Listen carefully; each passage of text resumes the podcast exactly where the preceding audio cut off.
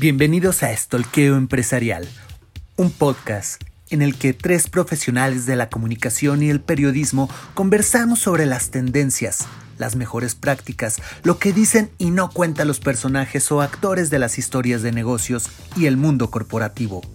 ¿Estás listo para stalkear con nosotros? ¡Comenzamos!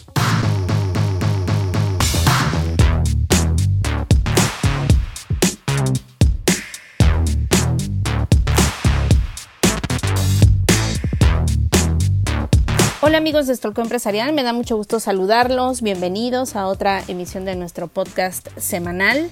Como saben ya estamos febrero, próximamente empezaremos a celebrar y a ver muchos corazones y mensajes de amor en las redes sociales.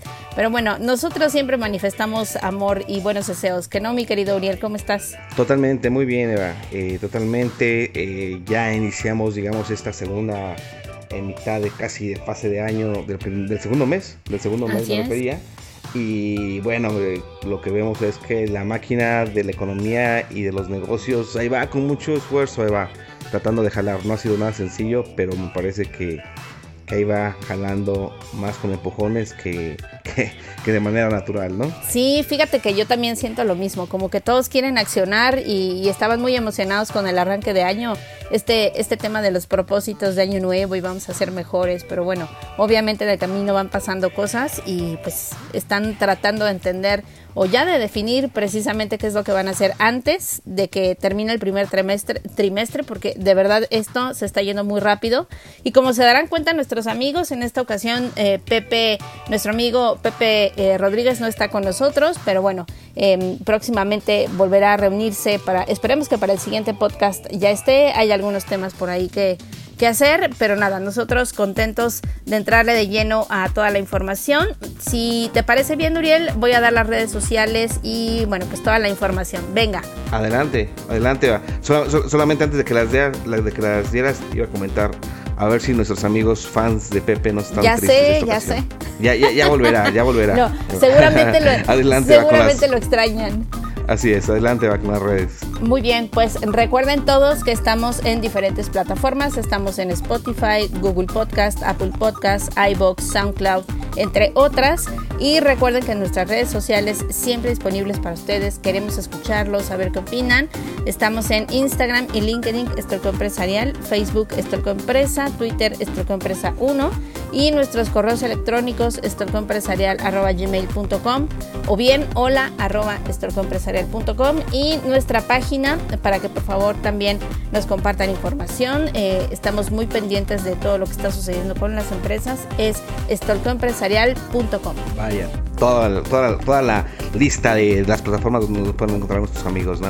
Así es, y pues vamos a darle la información, mi querido Uriel, tú por ahí tienes algo muy interesante. Sí, Iván, pues mira, justamente hablábamos del tema económico y por eso lo, eh, inicié mi charla hablando de cómo se ve la economía.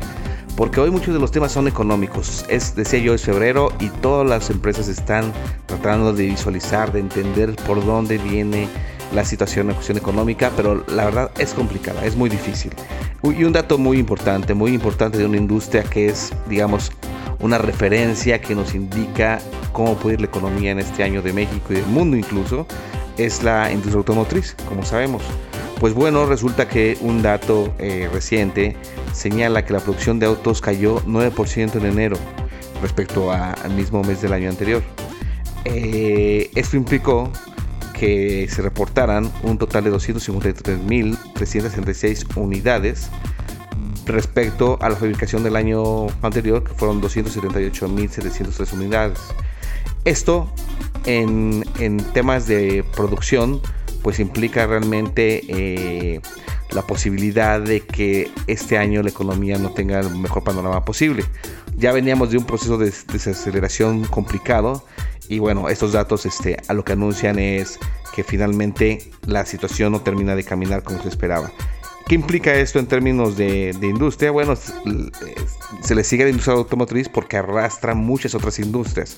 Es una máquina, digamos, que mueve muchas otras ramas de la economía, eh, como la del acero, la del plástico, la electrónica, en fin, muchas otras ramas que si no jalan tampoco, pues lo único que está generando es que la economía siga, digamos, aletargada, no termine de, aceitarse el motor y eso pues implica a lo mejor que no eh, haya un crecimiento de nuevas empresas, por ejemplo, sobre todo en temas de proveeduría, o que simplemente el empleo, que es uno de los indicadores más importantes de la economía, pues no termine de, salir adelante.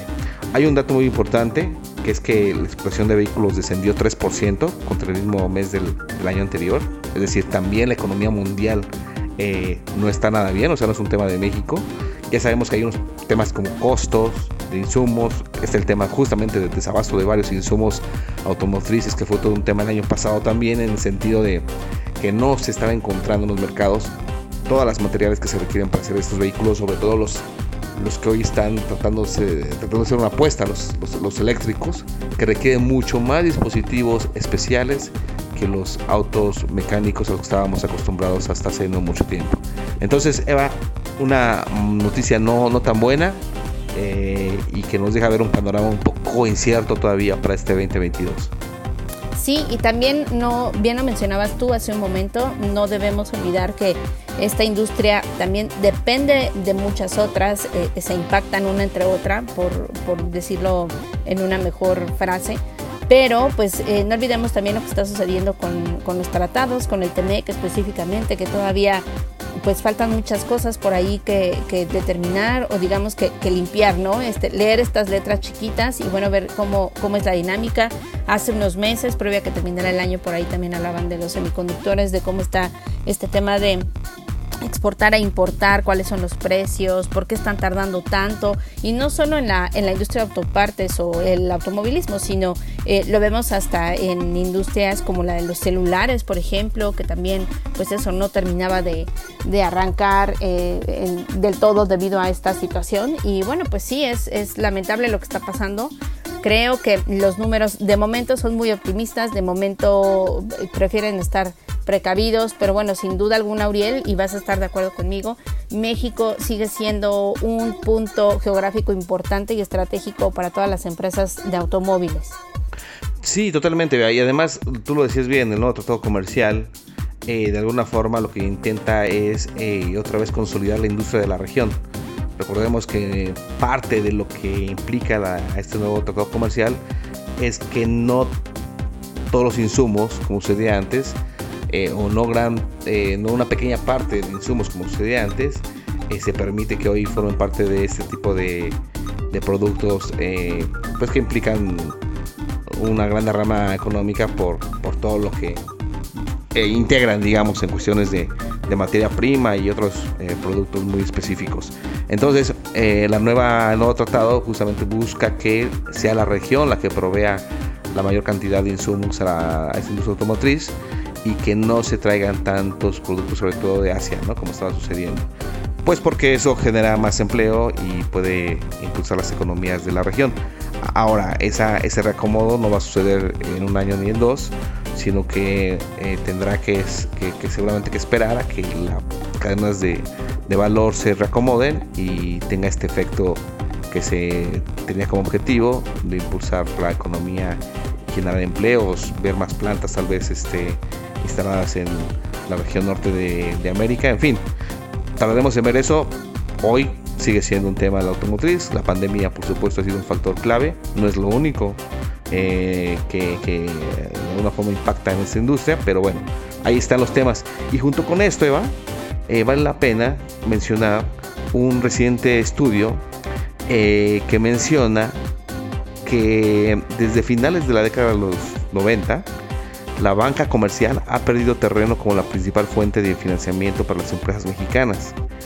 Este estudio, eh, que es un análisis de Ciandon Brand Street México, pues señala justamente cómo cada vez son más los, proveedores los que de alguna forma financian a las empresas y no tanto las estos la banca comercial la banca tampoco este institucional la que está otorgando estos créditos, ¿no? Y cuando tú volteas a ver y dices, pero ¿cómo que los proveedores están financiando a las empresas? Pues sí, básicamente son, eh, digamos, los proveedores quienes están dando ciertos plazos posibles para pagos de parte de sus clientes eh, o más bien los clientes los obligan a que financien de esa forma, eh, las grandes empresas obligan a, los proveedores a, que los financien con tiempo, con ciertos productos, y bueno, eso, eso no, es, no es una buena señal, hay que decirlo, porque de tarde que temprano lo que sucede es que muchas veces estas pymes no tienen liquidez, llega un momento en que no tienen liquidez y no tienen por lo tanto capacidad de producción. Si no tienen capacidad de producción, pues no pueden proveer a las empresas clientes y entonces se vuelve como un círculo vicioso donde terminan de romperse importantes eslabones de las cadenas productivas.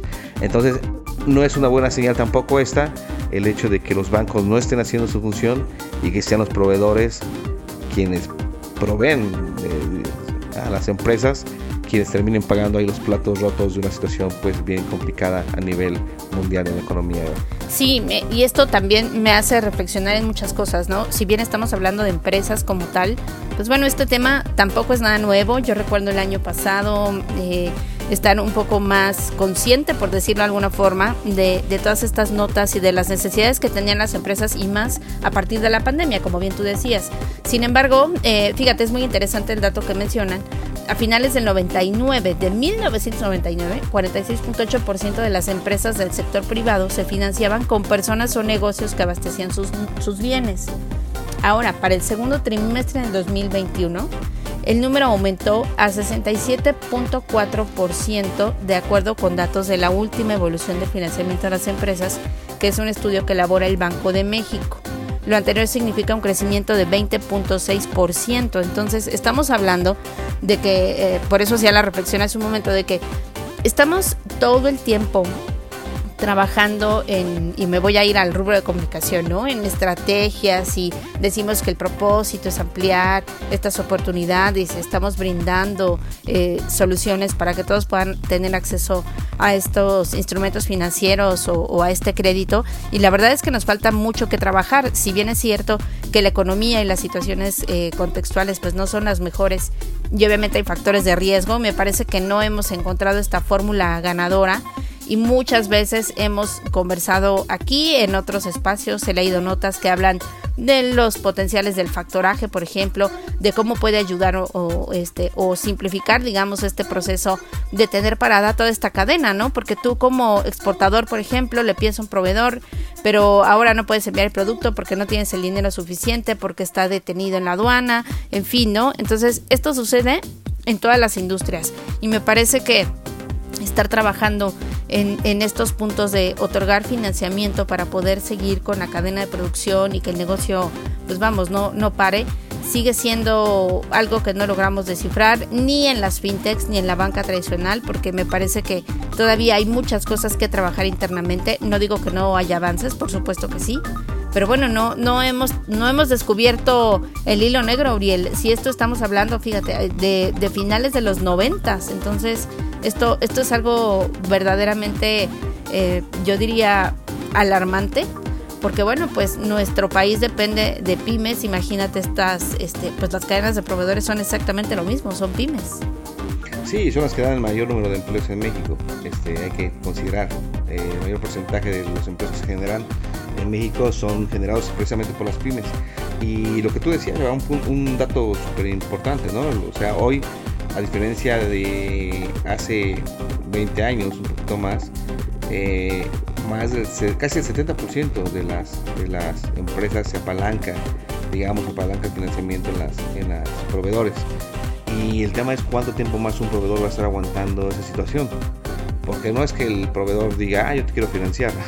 No, las empresas los obligan a financiarlos a ellos. Y hay un tema muy interesante también, y que ya un poquito mencionabas ahorita, es que antes decíamos, ah, claro, pero es el proveedor que le, provee a Bimbo, el proveedor que le provee a Walmart, el proveedor que le provee a, esas grandes empresas que realmente puede, este, o tiene la capacidad de financiar, ¿no? Y no, no necesariamente. Eh, hoy cada vez vemos cómo incluso va bajando más y más y más a los últimos eslabones, incluso los eslabones más pequeñitos, el financiamiento en la comunicación. Tú lo decías ahorita. en temas de comunicación, hace, hace cuánto, o sea, no, nunca había sucedido, yo no recuerdo, llevamos muchos años en, ese, en esta industria, al menos en México y Latinoamérica, y nunca había sucedido que una empresa te dijera, ah, este, en 120 días te pago tus contenidos, ¿no? Sí. Eh, jamás. Y hoy esas empresas que presumiblemente son o fueron antaño eh, pues referentes de la comunicación, pues hoy te dicen eso, ¿no? Que te van a pagar 120 días, lo cual eh, pues muchas veces no termina siendo ningún negocio para ti porque tú terminas pagando los pasajes para hacer la entrevista, las llamadas telefónicas eh, que hiciste para poder hacerla, eh, en fin, algunos insumos que utilizas para, para poder este, hacer la entrevista como la propia grabadora, micrófonos, el internet, no sé, lo que quieras, todo eso que utilizas te lo van a pagar en 120 días, ¿no? Entonces, sí, es un tema que... Y en este caso, Uriel, perdón que te interrumpa, ¿a quién le pides? Sí, exactamente, por eso decía, o sea, antes lo veías en ciertos eslabones grandes, fuertes, que decías, bueno, pues sí, ellos tienen la capacidad de, sostener esta situación. Claro. Sí, pero cada vez son los eslabones más pequeños del ecosistema de los negocios quienes van eh, teniendo ese tipo también de prácticas o a quienes va bajando ese tipo de prácticas que terminan asfixiando cualquier iniciativa, este, digamos, eh, independiente para poder emprender en cualquier rubro, ¿no? una situación complicada, este, amigos, que lamentamos que es el inicio de la semana tenga que ser de este tipo de noticias, pero bueno, así está la cosa, Eva. Sí, bueno, tampoco es que estemos eh, sumergidos en la desesperación o en el tema negativo, como bien lo, lo, comentas tú, pero vamos, es una realidad, ¿no? Y ante esta realidad yo creo que parte de las cosas que, que ha sucedido con esta crisis es que tenemos que encontrar nuevas maneras de poder seguir adelante. Y bueno, pues tal cual lo dijimos hace un momento, eh, hay otros recursos, las mismas eh, fintechs, los mismos, las mismas empresas que proveen factoraje, en fin, están tratando de resolver ah, esta situación, pero debemos entender una cosa antes de pasar al siguiente tema, Uriel, que hay proporciones, ¿no? Una fintech no va a financiar eh, empresas de un nivel mediano o que requieren de, pues ciertas cantidades que les permitan exportar, por ejemplo, o, bueno, estar en ciertas industrias, ¿no? Sin embargo, lo que sí podemos decir, y aquí es donde damos pie a la siguiente nota, si estás de acuerdo, es que... Ah, además, una paradita ahí, si me permites, antes de pasar justamente a la siguiente nota, es, es también no, dejemos, no podemos dejar de preguntarnos qué pasa con la banca que está pasando con los modelos de, negocio de los bancos, que están sobreviviendo muchas veces más del consumo y los productitos que le dan a, la gente, que de hacer esa labor que antaño hicieron de, prestar y de ser, digamos, esos catalizadores que permitieran que el motor de la economía también avanzara. O sea, hace mucho tiempo no lo hacen. Y desafortunadamente cuando entran en crisis los bancos, los, muchas veces hemos pagado los platos rotos, eh, los, los propios este, eh, personas físicas morales que tenemos que pagar impuestos y que tenemos, este, en fin, ah, habría que revisar el papel de los bancos a nivel global, no solamente en el tema de la regulación que está súper regulado, sino, sino en el tema de cuál es el papel social y económico que deben tener también ellos, ¿no? Sí, a nivel, a nivel, macro y micro. Ah, los, temas están, para, para, salvarlos, este, pues lo han hecho y, endeudando enormemente a poblaciones y países, ¿no? Entonces, mm, sí. Ah, y sobre todo... Es que, que, que, se vale, este, siendo nosotros los pagadores, se vale nosotros también que como sociedad eh, pues cuestionemos cuál es el papel de los bancos, me parece. Sí, y lanzamos aquí la invitación, si te parece, Uriel, para que quienes nos escuchan, este, nuestros colegas de relaciones públicas, si tienen por ahí algún experto, alguien de banca que le gustaría explicarnos un poco más o, o al menos sentar unas bases para entender el ABC de esta situación, estaría muy bueno. Acordémonos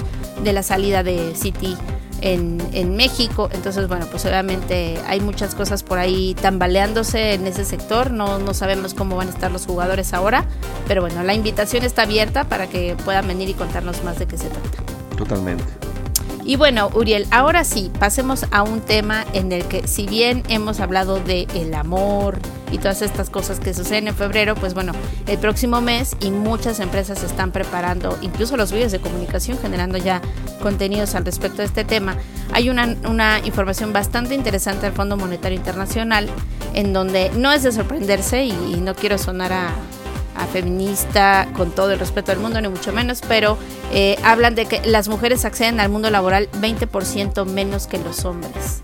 Y esto, bueno, eh, va muy relacionado, de acuerdo con la directora de, este organismo, eh, destacó que la pandemia empeoró la situación laboral principalmente de las mujeres y esto obedece pues evidentemente a muchos otros factores otra vez como el tema de que hay eh, las que son mamás y además profesionistas pues bueno tienen que enfrentarse a diferentes temas como el cuidado de los hijos, la escuela, el hogar por ejemplo, si había alguien que las apoyaba en ese sentido pues evidentemente todo esto cambió, ¿no? Y no solo eso, sino que eh, de acuerdo, decía yo, con estas declaraciones, la mandataria señala que las mujeres son un recurso que no, no se aprovecha para el bienestar de las familias, ¿no? Este, ni en la comunidad ni, ni en la sociedad. Por el contrario, lo que está sucediendo es que se están enfrentando a una situación mucho más complicada en la que no solo están perdiendo esta independencia, por decirlo de alguna manera, sino que también están sujetas a, otro tipo de, cosas. Y lo hemos visto en, otros contenidos también, en otra información. Hay mucha violencia, eh, evidentemente hay, hay un tema estructural del que hablan, de que los nuevos trabajos se están creando ahora eh, no específicamente para el sector de servicios o estas cosas, sino corresponden más a una economía digital, del e-commerce, por, por ejemplo. Y bueno, pues las mujeres, si bien en algunos casos están posicionándose y me parece que están destacando, estamos olvidando que pues eh, tal vez esta empatía, Uriel, le, llamaría yo de la que de la que muchas veces decimos que, que sí las empresas están preocupadas, pero, pero es evidente, y por ahí había algunos, algunos foros recientemente que hablaban de que, bueno, lo que está sucediendo con la pandemia y puede ser que combinado en género, o sea, masculino, femenino, lo, que nos pasa es que nos absorbe muchísimo el trabajo y obviamente esta condición laboral en la que estamos no termina tampoco de, de entenderse, ¿no? Regresamos pero no regresamos, las mujeres empiezan a cuestionarse qué es, qué es lo más importante, ¿no? Y yo creo que eso llama mucho la atención, Uriel. Sí, totalmente. Mira, aquí eh, esta mujer al mando del FMI menciona una cosa bien interesante. Dice, las mujeres son un recurso que no se aprovecha para el bienestar de sus familias, sus comunidades y sus sociedades el tema no es nuevo, ese tema no es, este, digamos, algo que no sepamos de cómo las mujeres tienen poco acceso, no solamente al mundo laboral, sino a sueldos pues más competitivos o al menos del nivel de lo que tienen este, los, hombres, a nivel sobre todo eh, directivo, ¿no? Entonces, eh, efectivamente es una realidad muy fuerte y es que a veces a nivel social o mediático, digámosle, lo que predomina de noticias es que pues, hay mucha violencia contra las mujeres en las calles, el tema de los feminicidios, etc. Pero poco se habla de este tipo de situaciones corporativas donde la mujer de alguna forma es violentada también al no tener acceso a estos este, puestos que pues con toda la capacidad muchas veces tienen y, no se les da pues por ser mujer, ¿no? O no se confía en ellas, ah, porque es mujer. Y ciertamente lo que tú dices, Seba, eh, lo que encontramos muchas veces en este mundo eh, corporativo, de responsabilidad social empresarial, que también regularmente utilizan estos temas para abanderar ciertas causas, es que pues una cosa otra vez es la imagen con la que se mueven muchas empresas, no todas, y otras son realmente la manera en que tienen sus prácticas y donde bloquean el acceso a mujeres, ¿no? Entonces, eh, no corresponde otra vez muchas veces la realidad con lo que realmente pasa en las instituciones empresariales. Eh, no, sea, no, no, no, importa que sean pequeñas o medianas o grandes, ¿eh? aquí sí todas tienen muchas veces estas malas prácticas y falta de, claridad de cómo incluso aprovechar ese talento, porque efectivamente, como bien dice la segunda mujer en liderar el FMI, ese talento muy importante que en esos momentos donde se necesitan las empresas creatividad, necesitan innovación, nuevos desarrollos y de servicios y productos, pues las mujeres pueden venir muy bien. Al, venir de un entendimiento de contextos diferentes, puede venir muy bien a, incentivar ese tipo de, elementos, pero ¿qué pasa? Pues que no las dejan, ¿no? Y eso es lo que menciona justamente eh, esta directora del FMI cuando señala y apunta que se trata de, aspectos donde las empresas y la sociedad es la que sale perdiendo también cuando las mujeres no tienen acceso a estas organizaciones empresariales por un empleo. Eva. Sí, y hay un dato también mucho más interesante en el que habla de que si las mujeres tuvieran los mismos ingresos que los hombres durante toda su vida, la riqueza global aumentaría en 172 billones de dólares, de acuerdo con el Banco Mundial. Entonces, recién eh, recordaba Uriel también nuestra conversación con Angélica Garnica, que es una experta en temas de seguridad, que nos decía que al menos en el ambiente laboral pues también sigue habiendo este acoso digital, ¿no? Entonces, eh, evidentemente no, no, no quito el dedo del renglón en que todos estamos expensos o sujetos a este tipo de, pues de, acciones, pero las mujeres son las que siguen en este mismo panorama, ¿no? Entonces, eh, pues estaremos también viendo cuáles son esas acciones que incluso en términos de comunicación interna, Uriel, también lo hemos platicado, se están haciendo, ¿no? Porque una cosa es decir que estás comprometido con el personal, que le vas a dar las mismas oportunidades, pero bueno, ya en la acción es totalmente otra. Y bueno, pues ahí hay, hay muchas eh, áreas de oportunidad y retos frente a esta nueva modalidad de trabajo. Sí, totalmente. Yo cerraría diciendo este tema que ah, recuerdo muy bien justamente una vez platicando con Angélica Garnica, especialista en seguridad, como bien mencionas, me decía, ¿cómo van a cambiar las políticas de seguridad si siempre se ha pensado desde una visión masculina esas políticas? Es decir, eh, delinquió, castigo, delinquió, castigo, delinquió, castigo. Y no tienen otra manera de ver y entender, decir, espérate, vámonos un poco más para atrás. O sea, las mujeres podríamos aportar que no te esperes a que esa persona eh, mate, viole, robe, sino preparémonos en escenarios que le preceden a eso para que no suceda eso. Eh, porque la visión masculina es muy de eso, ¿no? Lo de, de link es castigo, de link es castigo. No, eh, y, en fin. y lo mismo, Briel, perdóname, y lo mismo pasa con el tema de los salarios, ¿no? O sea, me parece que hoy en día si, si dieran oportunidad y, se está dando, ¿no? Pero pues aún nos falta muchísimo, es conocer estas capacidades de liderazgo organización, porque sí es cierto que nuestro ADN somos multitask al final del día, ¿no? Y siempre estamos bajo una presión diaria, yo lo diría así, es una presión y es un objetivo diario el superar el día con todas esas actividades de por medio. Entonces, si pensáramos en estrategias corporativas desde el punto de vista también en donde la mujer está incluida, yo creo que hablaremos de otra historia. Sí, totalmente. Y también este, añadir, lo mismo pasa con las empresas, ¿no? Si tú quieres innovar y te preguntas, ah, ¿por qué, por qué no este, estoy siendo disruptivo? ¿Por qué no estoy generando nuevos servicios? Ya les he dicho que a mi gente que traigo otras, hay que hacer otras propuestas, etcétera.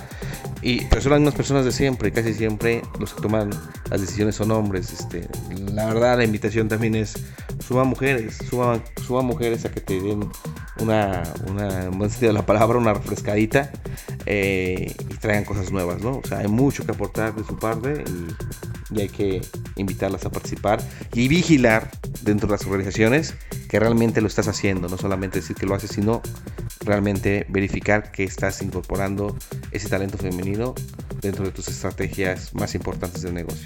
Totalmente, Uriel, me parece muy bien lo que acabas de decir. Ya casi el tiempo nos está comiendo, como diría nuestro buen amigo Pepe.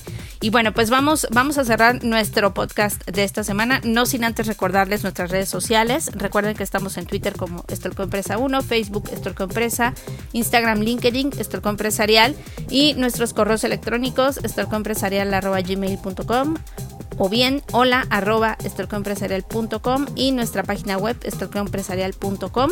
Recuerden también que estamos en Spotify, Google Podcast, Apple Podcast, perdón, en Anchor, iBox, eh, SoundCloud, entre otras. Entonces, pues vámonos a las que, a las frases, mi querido Uriel.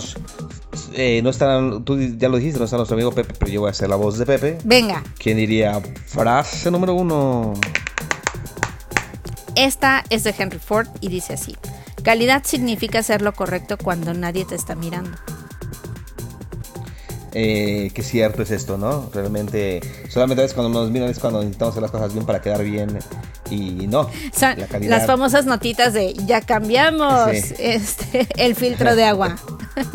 exactamente, exactamente. ¿no? ¿No? solamente se vale postear lo que estás haciendo diciendo que, que, estás haciendo algo, sino hacerlo bien incluso cuando la gente no te, no te está viendo ni te está siguiendo por redes sociales sobre todo. Es correcto. Pues frase número dos, se va. Este es de Thomas Fuller y dice así, la audacia en los negocios es lo primero, lo segundo y lo tercero. Mm, sí, ser audaz. Ser audaz muchas veces hace la diferencia. Lo, en ocasiones nos dicen, no, los conocimientos son importantes. Por supuesto son importantes los conocimientos que traiga la gente. Pero la audacia, eso que va, se va generando con el tiempo y muchas veces con feeling. Lo que nuestras abuelitas decían, eh, abuelitos, ah, es que tiene colmillo, pues eso es parte del feeling, ¿no? Este, y yo creo que, fíjate, aquí encaja muy bien el tema de las mujeres, hay que darles esa oportunidad. Hay mucha audacia. Sí, hay, mucha audacia en, en, ellas. Y miren que en estos tiempos lo que se requiere es audacia. Pues vámonos a la de cierre, vamos. Esta es de Noel Clarazó y dice, las grandes ideas son aquellas de las que lo único que nos sorprende es que no se nos hayan ocurrido antes. Ah, qué buenísima. Buenísima de cierre. Pues. ¿Por qué no se nos ocurrió esto desde antes? Sí, exactamente, exactamente, amiga. Pues pongámonos a pensar este desde antes y denos el tiempo. A veces el, el, el mood de esta sociedad es estar corriendo y no sentarte a pensar, ¿no? A, a, ser más creativo y detenerte y decir, a ver, me tomo un respiro y veo cómo están haciendo las cosas y qué puedo aportar nuevo. Entonces, hay que pensarlo con anticipación, no esperemos a que otros lo piensen por nosotros tampoco. Así es. Pues muy bien, Uriel, les agradecemos mucho el haber estado con nosotros en esta edición de Stock Empresarial. Recuerden, estén pendientes, esta semana tenemos por ahí en vivo una entrevista bastante interesante con eh, un directivo de Boss Monitor, o bueno, de quienes hacen Boss Monitor. Nos van a explicar un poco de cómo se están moviendo las redes sociales y cuál es eh, la capacidad de respuesta y atención específicamente en el sector de la banca. Eh, también los invitamos a que sigan pendientes de quiénes son los próximos invitados de, pues, nuestros en vivo en, los siguientes 15 días. Por ahí tenemos algunas cosas interesantes. Y bueno, Uriel, ¿quieres contarles un poquito de los libros? ¿Qué, viene? ¿Qué, ¿Qué, esperamos de esto? Pues bueno, recuerden que ahí está este, Comunicación Corporativa 4.1 en tiempos de crisis, el libro que menciona Eva que se coordinó con 16 eh, especialistas en comunicación a nivel Iberoamérica, está en Amazon. Eh, ahí lo pueden encontrar, muy actualizado.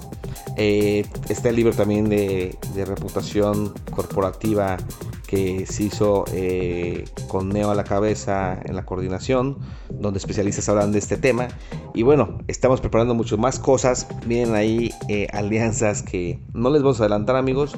Solamente les decimos que este año es el de la consolidación de estolqueo empresarial y vienen cosas muy relevantes en términos de contenidos, en términos de plataforma y en términos de productos y, servicios de, la comunicación que me parece que van a añadir aún más a esta comunidad que, en la que nos movemos, vivimos y pertenecemos, que es la de la comunicación Eva. Muy bien, Uriel, pues muchísimas gracias a todos de nueva cuenta. Agradecemos mucho que estén aquí con nosotros. Somos Uriel Daum y Eva Zamora. Como diría nuestro querido Pepe Rodríguez, recuerden que tres stalkers los vigilan. Hasta la próxima. Bye.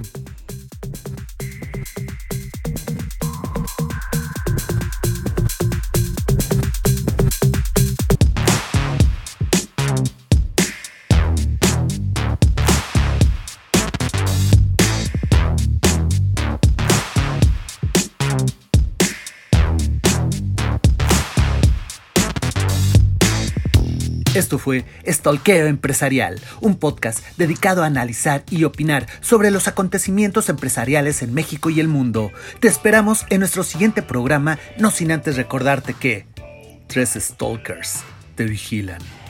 Hasta la próxima.